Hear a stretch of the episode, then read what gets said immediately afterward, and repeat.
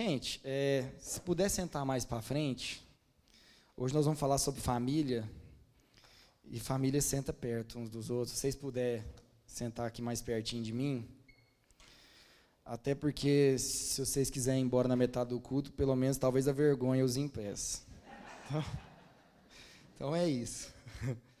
Bom, é, fui incumbido de trazer uma palavra para vocês aqui na, nos acréscimos do segundo tempo,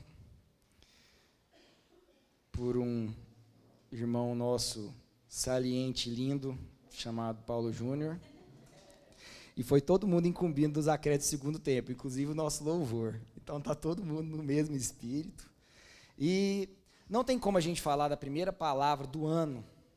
Deus vem falando muito ao meu coração se não for através da consciência de família, da consciência de fazer parte de uma família, porque a missão de Deus nesse mundo é que a família dele seja formada. E o melhor de tudo é que ele não ele, ele, ele não tira a gente, sabe, desse movimento dele. Ele não faz isso de uma forma externa, ele nos utiliza. Né? Ele faz com que a gente seja essa ponte, com que a gente faça parte da obra dele. A obra é 100% dele. Mas ele, ele, ele quer fazer com que a gente se sinta parte dessa família e que a gente se responsabilize por ela. Ele não nos omite dessa maravilhosa graça, que é a responsabilidade da, do Filho de Deus em relação à sua família. E Talvez muitos de vocês não tenham ouvido essa palavra ainda, que está é, tá lá em Atos, no capítulo 10. É, eu ministrei ela no, no domingo passado, no culto da noite, e eu não podia começar o ano, eu terminei o ano falando sobre ela e não podia começar o ano sem falar sobre ela também. Quem está no domingo à noite vai ouvir de novo, mas como eu geralmente deixo muito no freestyle, talvez eu fale muitas coisas que eu não falei no domingo. Então, a obra aqui vai ser, espero que 100% do Espírito Santo.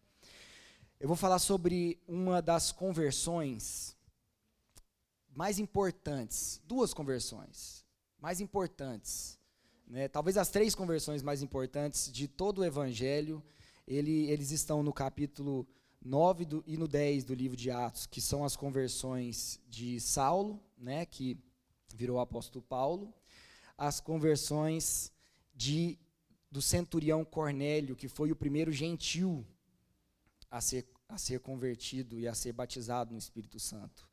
É, se essa palavra ela cessa aqui hoje, os nossos corações, eu creio que não, não tem aqui nenhum 100% judeu aqui hoje. Se tiver, eu vou ficar bem impressionado, mas se alguém tem um sanguezinho ali, é, no velho mundo, ele tem um pedaço brasileiro ali, então você não é 100%. Então, essa palavra chegou até você por conta dessa primeira conversão. Mas essa primeira conversão não aconteceria se não houvesse uma outra conversão de entendimento, que foi do apóstolo Pedro. Então, talvez a, a, conversão mais importante não tenha nem sido a do centurião Cornélio, mas sim do apóstolo Pedro. E Deus, para quebrar essa religiosidade de Pedro, que caminhou com Jesus, que conviveu com Jesus, que foi ensinado por Jesus, que, que teve uma amizade íntima com, com o próprio Deus, né? Que se fez carne. E conhecia tudo, todos os movimentos, to, todos, a, todos os movimentos de Jesus em favor da mulher samaritana, Jesus ao encontro da prostituta, Jesus no encontro dos cobradores de impostos, Jesus sentando à mesa dos escarnecedores. Ele viveu tudo isso, ele, ele, ele, ele se chocou né, e entendeu depois, mas aí a gente vai ver que no final, na raiz dele, a religiosidade estava impregnada. E era um cara que, é, só para contextualizar esse momento, a igreja de Jesus, ela, ela estava vivendo um período de, de pacificidade, não, não estava sendo perseguida. Tanto é que em Atos, no capítulo 9, ele fala da conversão de Saulo e depois ele já entra na história de Pedro. Ele vai muito. Ó, fala de Saulo, depois fala de Pedro, não é um, um contexto muito sequencial. E aí, é, Pedro ele estava vivendo, ele estava indo por toda parte. Quando fala que estava indo por toda parte, ele estava visitando todas as igrejas. Estava visitando, ele podia ter acesso livre, ele não estava sendo perseguido pelo exército romano. Então ele estava lá, passando por todas as igrejas de Jesus, é, as igrejas cristãs da época, e ele estava inclusive é, fazendo paralítico andar, a gente vai ver com Enéas no final do capítulo 9. É, e ele havia inclusive no Espírito Santo, Deus estava Deus tava dando o poder dele até de ressuscitar. Ele ressuscitou uma mulher chamada Tabita, que na tradução grega é Dorcas. E, e ele estava nesse contexto, abençoando, orando, plantando, cuidando das igrejas. Só que essas igrejas, elas, elas estavam quase que 100% é, frequentadas por quem? Pelos judeus. Pelos judeus circuncisos da época porque ainda era um espírito muito sobre a lei judaica, sobre o preceito da lei que veio no Antigo Testamento inteiro. E Deus vem quebrando isso através dos profetas, falando que haveria de chegar aquele que iria salvar e que iria perdoar os pecados de toda a humanidade. Não era somente ele usar uma família, que era a família de Israel, a família de Deus, para que todos pudessem fazer parte da mesma família, para que todas as nações pudessem ser abençoadas. E seriam abençoadas através de quem? Através do Filho de Israel, através de Jesus. E Jesus vem apontando isso, Jesus fala tudo isso, nós vemos isso bem nítido, porque está escrito nos quatro evangelhos, e os quatro evangelhos são narrações do, do, dos discípulos de Jesus, né, de, de, de Mateus, Marcos, João e Lucas falando sobre o que Jesus ensinou. E isso está de ponta a ponta no Evangelho, que todas as famílias é, fazem, é, todas as pessoas, elas foram perdoadas e fazem parte da família de Deus. Que Deus escolhe não é pela raça, Deus não escolhe é, é, através do que a pessoa é, mas é, um, é, uma, é, é simplesmente pelo dom da graça de Deus e é mediante a fé em Cristo Jesus. Isso não tem é, isso não tem parentela, isso não tem cor, isso não tem raça, enfim, isso não tem casta. E Jesus vem escrevendo isso de ponta a ponta. Só que Pedro ainda não havia entendido isso. Isso não havia entrado no coração de Pedro ainda. E você vê o tanto que a religiosidade, ela é difícil de sair do nosso coração. Deus tem que fazer movimentos assim claros. E mesmo assim, é, é, depende, ele ainda não nos tira, ele, Deus não trabalha com a gente como se nós fôssemos marionetes. Ele, ele, ele não nos tira a responsabilidade de ouvir aquilo que de bom vem de nós, que não vem de nós, vem do Espírito Santo. Então ele nos dá a oportunidade de ouvir o Espírito Santo ou não. E aqui nós vamos ver como Deus foi, ele amarrou de tudo quanto é jeito para que Pedro não caísse na cilada de, de interpretar ou de escolher interpretar mal que Deus havia direcionado. Eu não vou ler o, é, é, o, o, o, capítulo inteiro, porque são muitos versículos, eu li domingo, né, e, e não vai rolar não. Vou, vou explicar a história aqui e nós vamos ver depois o final. Então está lá em Atos capítulo 10, primeira parte. É, Jesus queria, Deus queria que esse movimento acontecesse, que houvesse essa conversão. Então Deus vai agindo e Deus começa a trabalhar. E a primeira forma de Deus trabalhar é um anjo visitar o centurião Cornélio. Quem era o centurião Cornélio? O centurião Cornélio era um, era um cidadão romano, ele era, não era judeu, era um cidadão grego. Para quem não sabe, é, a Bíblia no Antigo Testamento foi escrita em aramaico, mas a Bíblia no Novo Testamento nesse período intertestamentário, por que, que ela é escrita em grego? Porque é, durante esse período, entre o Velho e o Novo Testamento, entre a anunciação do, do, do Salvador e a chegada do Salvador, houve uma dominação de Alexandre o Grande. Todo mundo aqui estudou, então sabe o quanto ele dominou a época. Então o grego era a língua universal. Então Deus vem trabalhando que ele, que ele quer que a palavra dele seja para todos, que ele não escreveu a palavra na língua dos judeus. Ele escreveu essa palavra na língua universal, porque a Bíblia ela deveria ser acessada, a palavra de Deus deveria ser acessada e entendida por todos e acessível a todos. Então era como se ela tivesse sido escrito, sei lá, hoje na língua inglesa, muito mais forte que isso, porque a, é, to, quase todos sabiam falar grego ali no, no, no, no Velho Mundo. Então, beleza.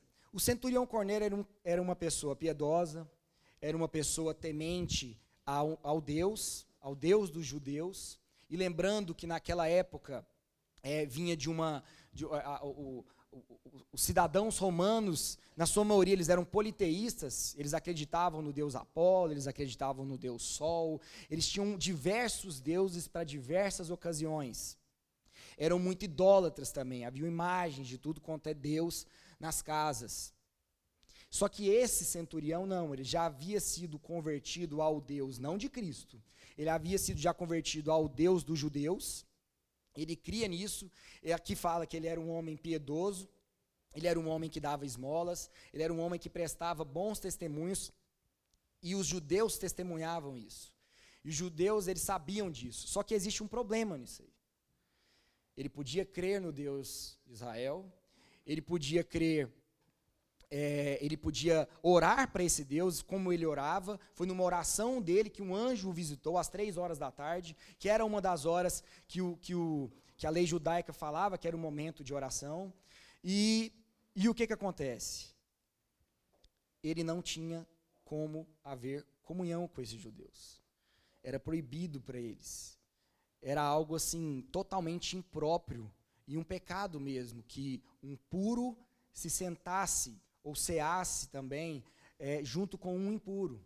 Então esse judeu, esse, esse centurião, o Cornélio, ele era um cara bom, sim, um cara aos olhos, uma pessoa boa, uma pessoa reconhecidamente piedosa, só que ele não tinha relação com a família de Deus, a família de Deus da lei da época, reconhecida como a família de Deus os judeus, ele provavelmente não, não frequentava os mesmos ambientes, ele não frequentava o templo, a sinagoga, ele, ele, ele, ele, ele, ele não podia ceiar, ele não podia partilhar dessa, dessa vivência, ele não conhecia da história da lei judaica aprofundadamente, porque ele não tinha essa comunhão. Ele não fazia parte da família. E aí, beleza. O anjo vira, chega para Cornélio, o anjo chega para Cornélio, Cornélio fica morrendo de medo, atemorizado. E aí Cornélio fala: calma, Cornélio, você, as suas ofertas é, foram subiram como um memorial para Deus. Então, é, é, é, chegou aos olhos de Deus as suas boas ações, as ações que você está fazendo aqui, que você é um homem piedoso, e Deus está mandando você le levar algumas pessoas, mandar chamar Pedro. Ele estava em Cesareia, Cornélio, e Pedro estava numa cidade chamada Jope. E ele falou: vai lá para Jope, leva um povo para lá para Jope, e mande chamar Simão Pedro. E mande o trazer para cá. Ele ainda falou exatamente onde ele estava hospedado. Simão Pedro está hospedado na casa de Simão, o, o, o curtidor de couros. Beleza. Deu o endereço, mandou ele embora. Ok. Centurião ele não tinha problema nenhum em ouvir ordens. Centurião era como se fosse um capitão do exército romano. Ele cuidava de 100 homens. É, então ele não tinha problema em tanto em receber ordens como em dar ordens. Então, para ele, já mandou, mandou um oficial piedoso e três e dois servos irem buscar, irem, irem a caminho de, de Pedro. E aí ele já muda de cena. E ele já coloca agora na ótica de Pedro. Pedro estava com fome, mandou lá na, na cidade de Jope. Enquanto isso, foram três dias até esse povo chegar. E aí eles estavam vindo, os, os, o, o, o, soldado e, e, o, e as pessoas amando de Cornélio, e aí Pedro tem fome. Manda fazer, manda preparar uma comida, enquanto isso ele vai meditar e orar lá no, no terraço da casa onde eles moravam, onde ele estava hospedado. E nessa casa ele começa a orar e ele entra em êxtase. E aí ele tem uma visão.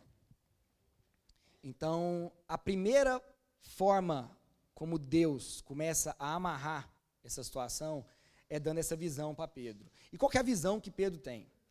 Pedro tem uma visão de um grande lençol branco estendido, e esse lençol ele encontrava é, toda espécie de quadrúpedes, de répteis e de, e de aves. Então estava ali todos os animais, selvagens, não selvagens, todos os tipos de animais. E Deus, é Deus, vira e fala assim: Pedro, mate e coma desses animais. E aí Pedro vira e fala assim: de maneira nenhuma, Senhor.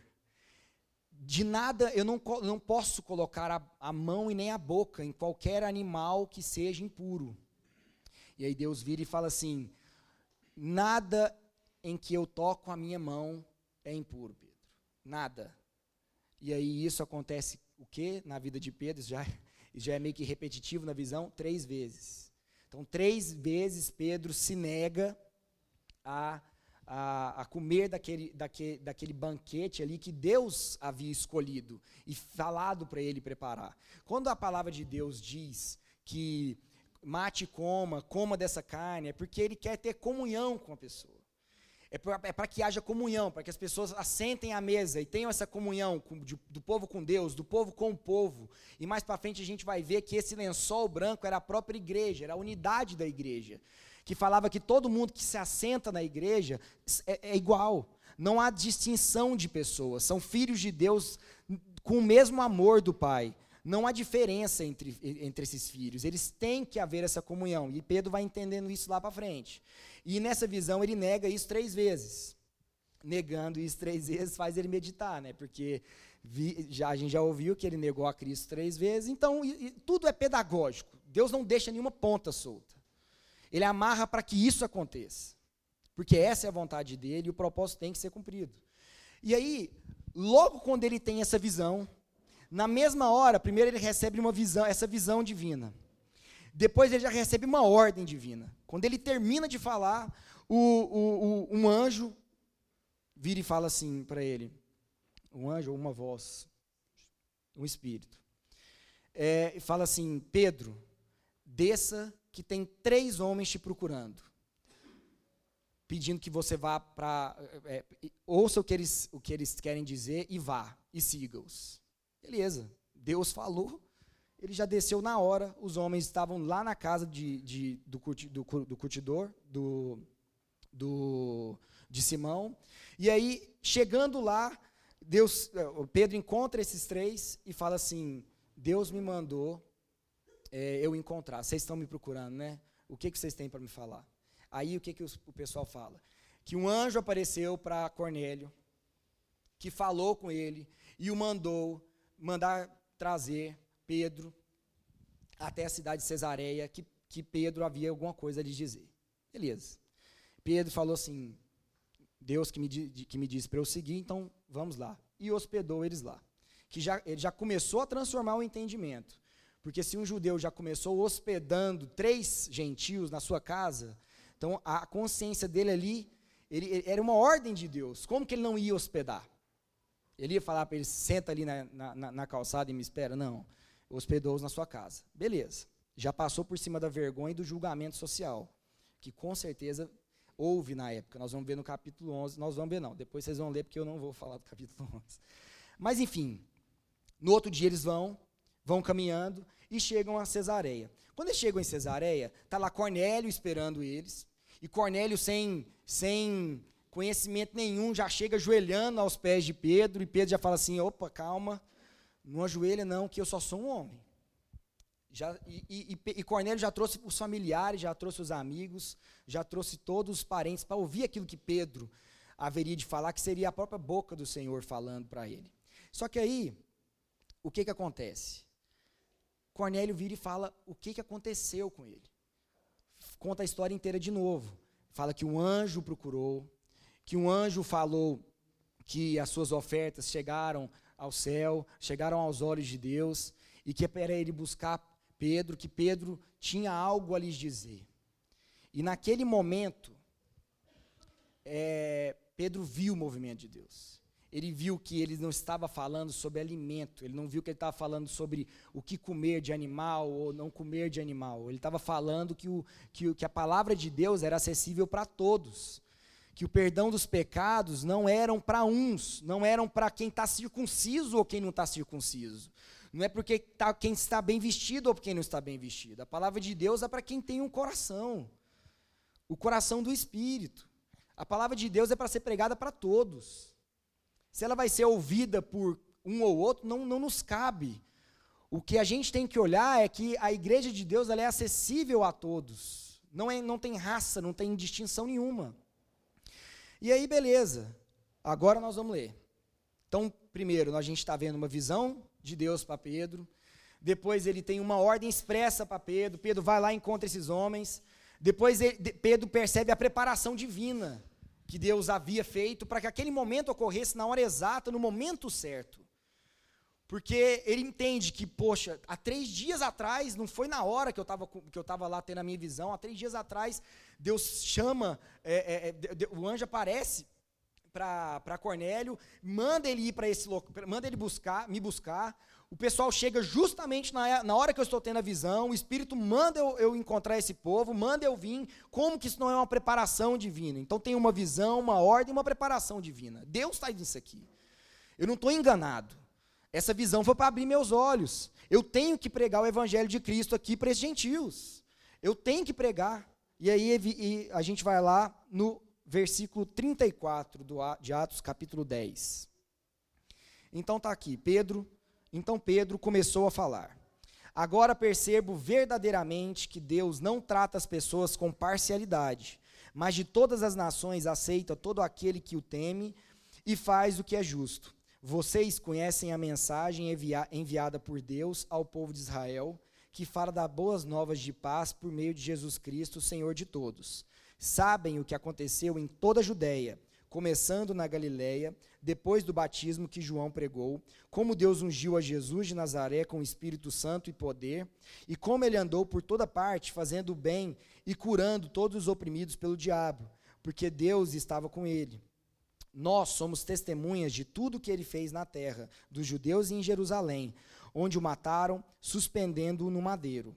Deus, porém, o ressuscitou no terceiro dia e fez que ele fosse visto, não por todo o povo, mas por testemunhas que designara de antemão, por nós que comemos e bebemos com ele, depois que ressuscitou dos mortos.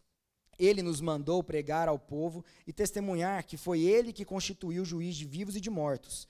Todos os profetas dão testemunho dele, e todo o que nele crê recebe o perdão dos pecados mediante o seu nome. Enquanto Pedro ainda estava falando essas palavras, o Espírito Santo desceu sobre todos que ouviam a mensagem. Os judeus convertidos vieram com, que vieram com Pedro ficaram admirados que o dom do Espírito Santo fosse derramado até sobre os gentios, pois os ouviram falando em línguas e exaltando a Deus. E a seguir, Pedro disse: Pode alguém negar a água, impedindo que estes sejam batizados? Eles receberam o Espírito Santo como nós. Então ordenou que fossem batizados em nome de Jesus Cristo. Depois pediram a Pedro que ficassem com eles alguns dias. Amém. Amém. A última coisa, a ação divina. Deus derrama o seu Espírito Santo na, na vida daqueles que, na cabeça dos religiosos, nunca poderiam receber o Espírito Santo. Essa palavra aqui não é atual para os dias de hoje. Já chegou no seu coração, já chegou na sua cabeça que tal pessoa ali nunca vai se converter? Que ela nunca é, não é digna de, de, de receber o Espírito Santo, que ela, não, que ela não faz parte da família de Deus em momento algum? Na vida de Pedro, sim.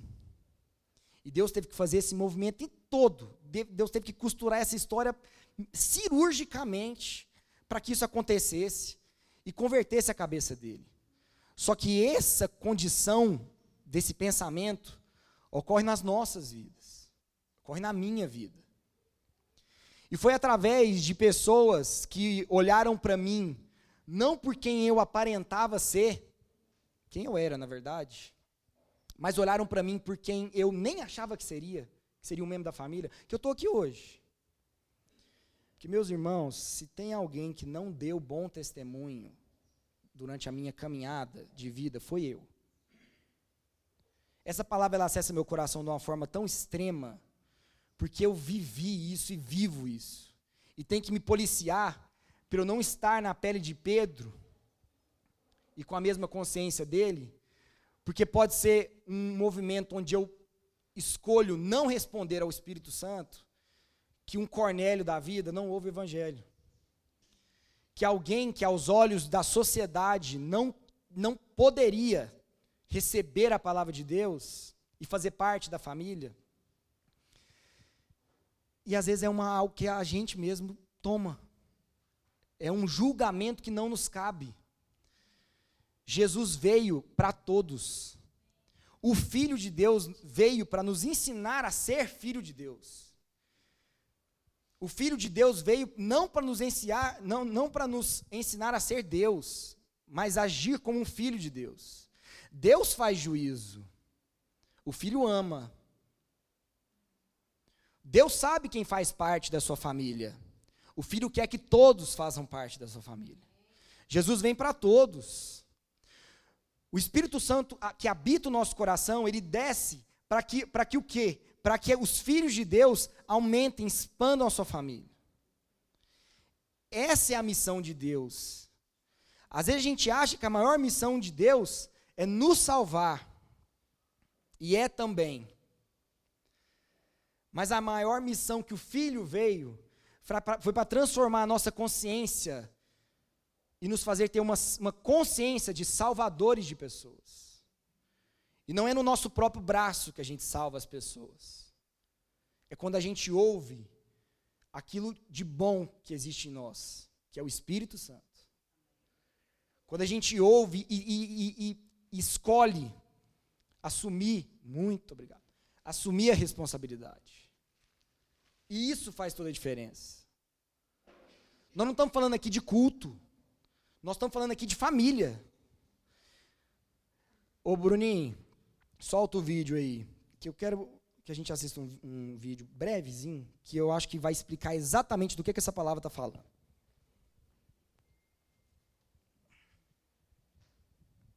Com som seria bom.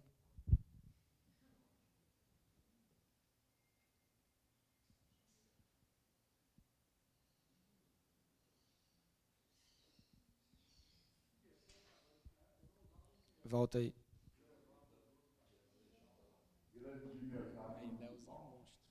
Vocês imaginam por que nós levamos os dois caciques chalantes lá? 30 anos, né? Alguns não tinham nascido.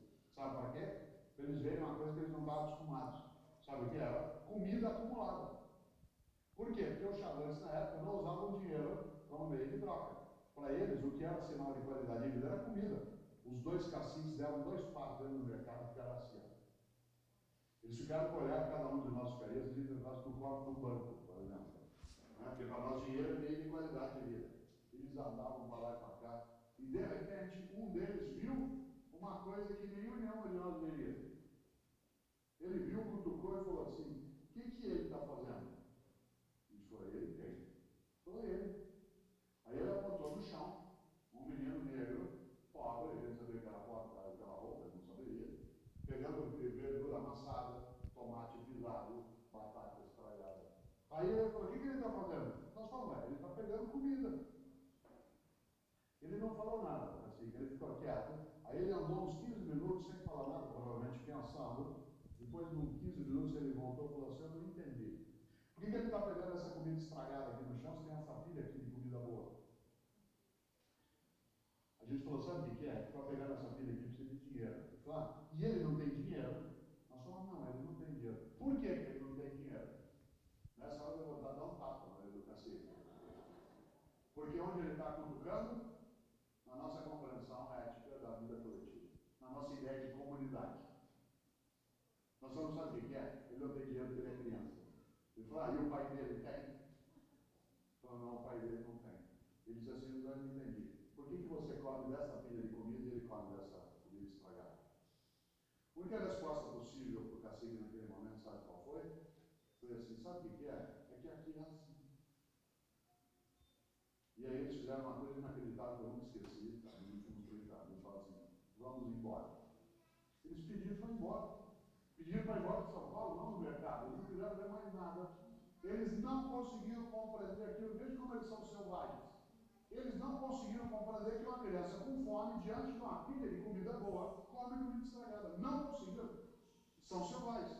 Sabe como é que eles compreenderiam? Talvez se eles tivessem nascido em algumas das nossas famílias, frequentado algumas das nossas escolas, ido a algumas das nossas igrejas, assistido a alguns dos nossos meios de comunicação. E aí, quando eles passassem diante de uma criança com fome pegando comida estragada, eles iam achar aquilo.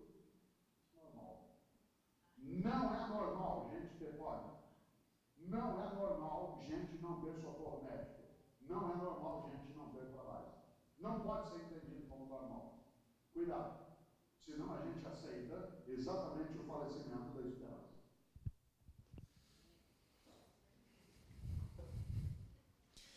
É um tapa na cara ou não é? Nós estamos falando isso aqui, nós estamos falando de conversão de Cornélio. Nós estamos falando de uma pessoa que Deus teve que fazer um movimento, que foi o apóstolo Pedro, para que ele tivesse uma consciência transformada, para que ele entendesse que todos têm acesso à mesa do Senhor. Todos têm acesso à família de Deus. Essa é a nossa ótica. Todos têm acesso.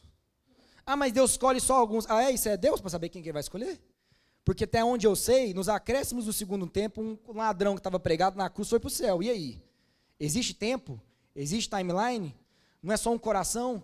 Não é, não é, eu posso ter uma vida inteira de boas ações estampadas na minha cara, se meu coração ele não tiver direcionado pelo Espírito Santo, se for tudo só para que a sociedade me aceite, eu não sou melhor ou pior do que o judeu que julga. Eu sou igual. Porque eu estou trabalhando numa ótica de que eu mereço. E nós não merecemos nada, isso foi por graça. Isso foi por graça, até escolher. Quem nos deu a opção de escolher foi Deus. Porque foi o Espírito Santo que abriu nossos olhos. Só que Deus não tira a responsabilidade de nós, sabe por quê? Porque Ele quer que nós sejamos responsáveis.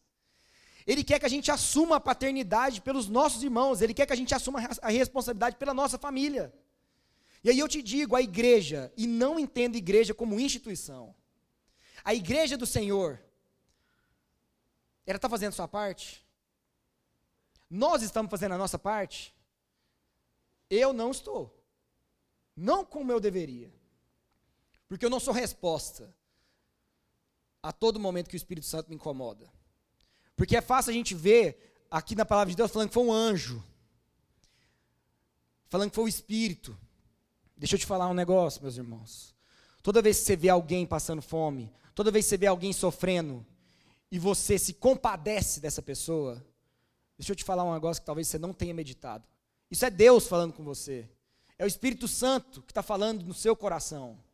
Porque você, na sua, na sua mediocridade individual, não teria opção não teria condição de olhar para uma pessoa como quem quer dar algo para ela, como quem quer dar a vida por ela. Você olha para uma pessoa com horas de interesse. E se você falar, ah, eu não sou assim, graças a Deus, porque quem está fazendo isso é o Espírito Santo que habita em você. E isso faz toda a diferença. Sabe qual é o maior prazer? Minha, minha esposa, graças a Deus, depois de muita luta, ela, a gente está grávido. Glória a Deus, que não, não, não foi fácil. Não foi fácil. Só Deus sabe. E, bom, e eu fico olhando assim, como que vai ser a vida da minha filha? Será que eu vou estragar minha filha?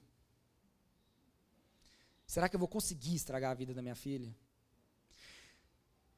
Sabe por que, que Jesus pauta tanto nas crianças e nos jovens? e eles falam que os jovens profetizarão, não é pelo teor teológico, até porque bagagem teológica, alguém mais velho, uma pessoa muito mais sábia, tem isso de cor e muito mais aprofundado, mas é porque ele olha com olhos que enxergam coisas que para muitas pessoas que já viveram muito tempo já estão acostumados. Então, talvez o que o cacique viu aqui, uma criança de 5 anos enxerga a mesma coisa. E ela fala assim: Papai, por que, que ele está comendo do chão? E talvez alguns pais aqui já tiveram que lidar com essa situação vergonhosa de não saber nem o que responder para um filho nosso. Só que aí como é que a gente cria esse filho? A gente dá toda, todas as condições. E qual que é a plenitude na vida de um pai? É quando a gente consegue pagar a escola para o filho? É quando a gente consegue dar educação para o nosso filho? É quando a gente consegue ter condições de levar ele no médico?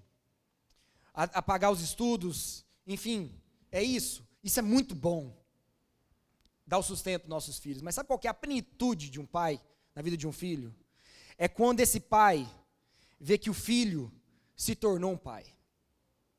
É quando esse pai vê o filho, vê quando o filho assume a responsabilidade. Isso é a plenitude para um pai. É quando ele vira assim: meu filho, olha só o meu filho.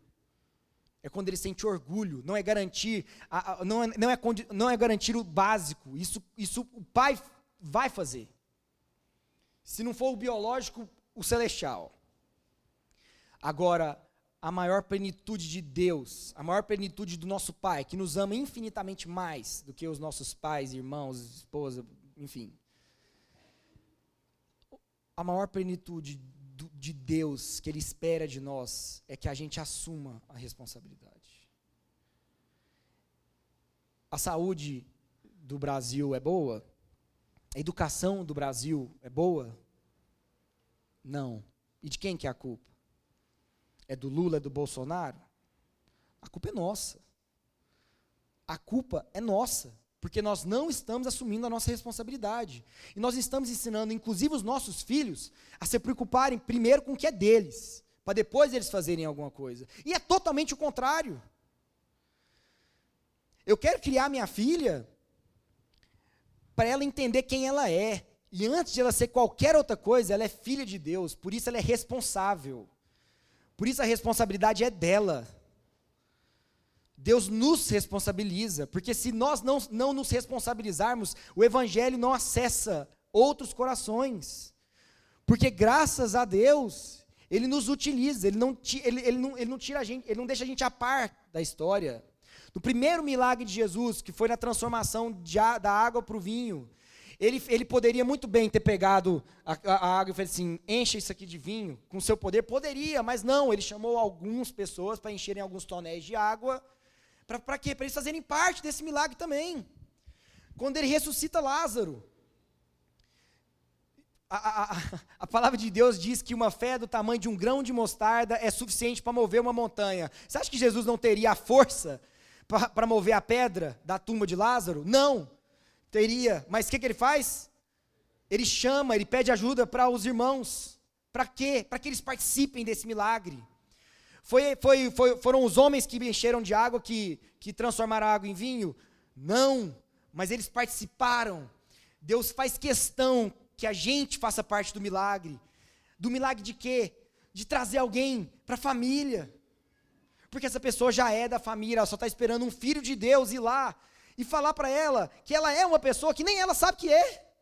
Eu não sabia que eu era parte da família, e eu vou te falar, não foi pelos meus bons testemunhos, porque quando eu comecei ainda a caminhar na igreja, nos meus primeiros anos, eu ainda fiz muita merda, faço até hoje, mas eu fiz muita merda. Muita. Arrumei briga na rua, com um irmão que inclusive está aqui. É, pedi perdão, Graças a Deus ele está aqui. Porque já pensou se fosse eu que tivesse espantado ele daqui. Mas graças a Deus existe um Espírito Santo no coração dele que enxerga, que acessa o coração dele, independente da merda que eu faço, que o cristão faz. Então Deus tem misericórdia até nisso. E aí, é, é, é, rapaz, já foi muita coisa ruim que eu já fiz. Mas Deus vem o quê? Mudando uma consciência. Porque não é assim. É uma transformação de entendimento, isso é responsabilidade. Uma responsabilidade é conforme você caminha. Por isso que não é, você não muda, você não, você não vira alguém responsável como Deus quer que você seja, na medida em que você lê a palavra de Deus e pronto. E isso é o bastante, nunca mais preciso ler. Não. É diário.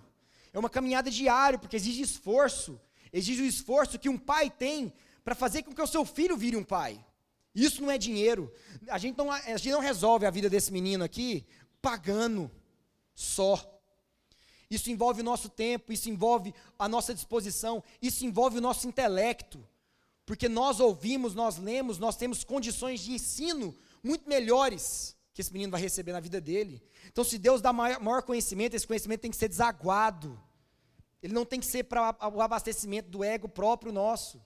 Essa palavra acessou o novo, o novo mundo, ela saiu lá do velho mundo, porque pessoas ousadas, que entendendo a vontade de Deus, entendendo esse clamor do Espírito Santo, e falar assim: vai ser ruim, vai, mas vai para o meio do mato lá. Entra num barco, entra em algum lugar e, e, e faça, e, e se arrisque. Mas eu que estou te enviando. Deus fala com a gente a todo momento, em toda situação. Nós que escolhemos, porque isso é mais cômodo. Porque talvez isso vai ser numa manhã de domingo chuvosa, que a gente vai preferir ficar dentro de casa. Mas deixa eu te falar, meus irmãos, o cristão é aquele que se preocupa com política. E, pelo amor de Deus, não estou falando de partido político, estou falando de polis, que é a cidade. Os cristãos se preocupam com a cidade. Nós precisamos preocupar com a nossa cidade. Nós precisamos garantir não a cesta básica, nós precisamos garantir, além disso, o lugar dele na mesa. A gente precisa, é, a palavra tem que ser acessada e as pessoas têm que ter a certeza de que elas fazem parte da família de Deus e elas são tratadas com dignidade.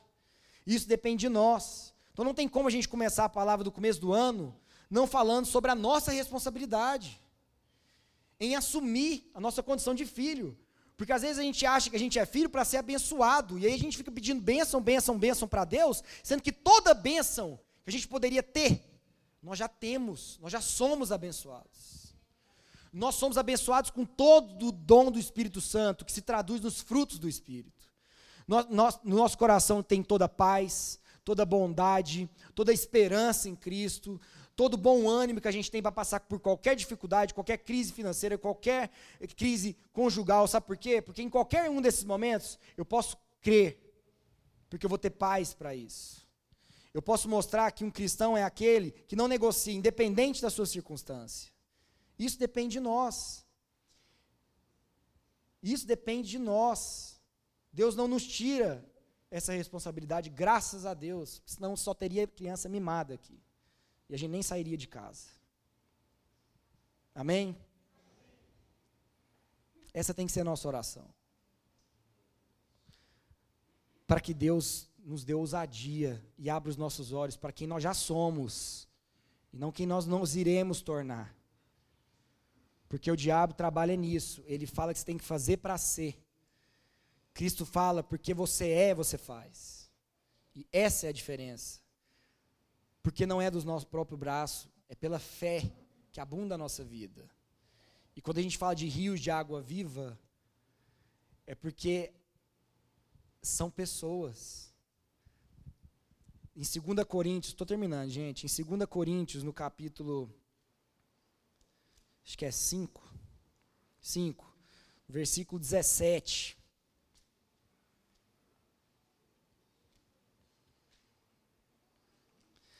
ele fala assim: Portanto, se alguém está em Cristo, é nova criação. As coisas antigas já passaram, eis que surgiram coisas novas. Tudo isto provém de Deus, que nos reconciliou consigo mesmo por meio de Cristo e nos deu o ministério da reconciliação.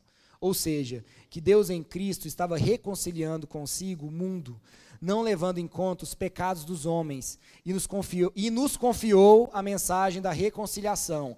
Portanto, nós, nós aqui, somos embaixadores de Cristo, como se Deus estivesse fazendo o seu apelo por nosso intermédio. Por amor a Cristo, lhe suplicamos, reconciliem-se com Deus. Deus tornou pecado por nós aquele que não tinha pecado, para que nele nos tornássemos justiça de Deus. Irmãos, nós somos embaixadores de Cristo. Nós somos embaixadores de Cristo. Coube a nós fazer parte do milagre de Deus. Coube a nós fazer, não só fazer parte da família, como ser responsável e, e, e ser responsável mesmo, ser a resposta daquilo que Deus coloca no nosso coração. Para que a sua família seja estendida, para que a mesa seja aumentada, porque se essa palavra ela não é traduzida, ela não é passada através da, de quem nós somos mesmo, as pessoas têm que enxergar o Cristo que habita em nós.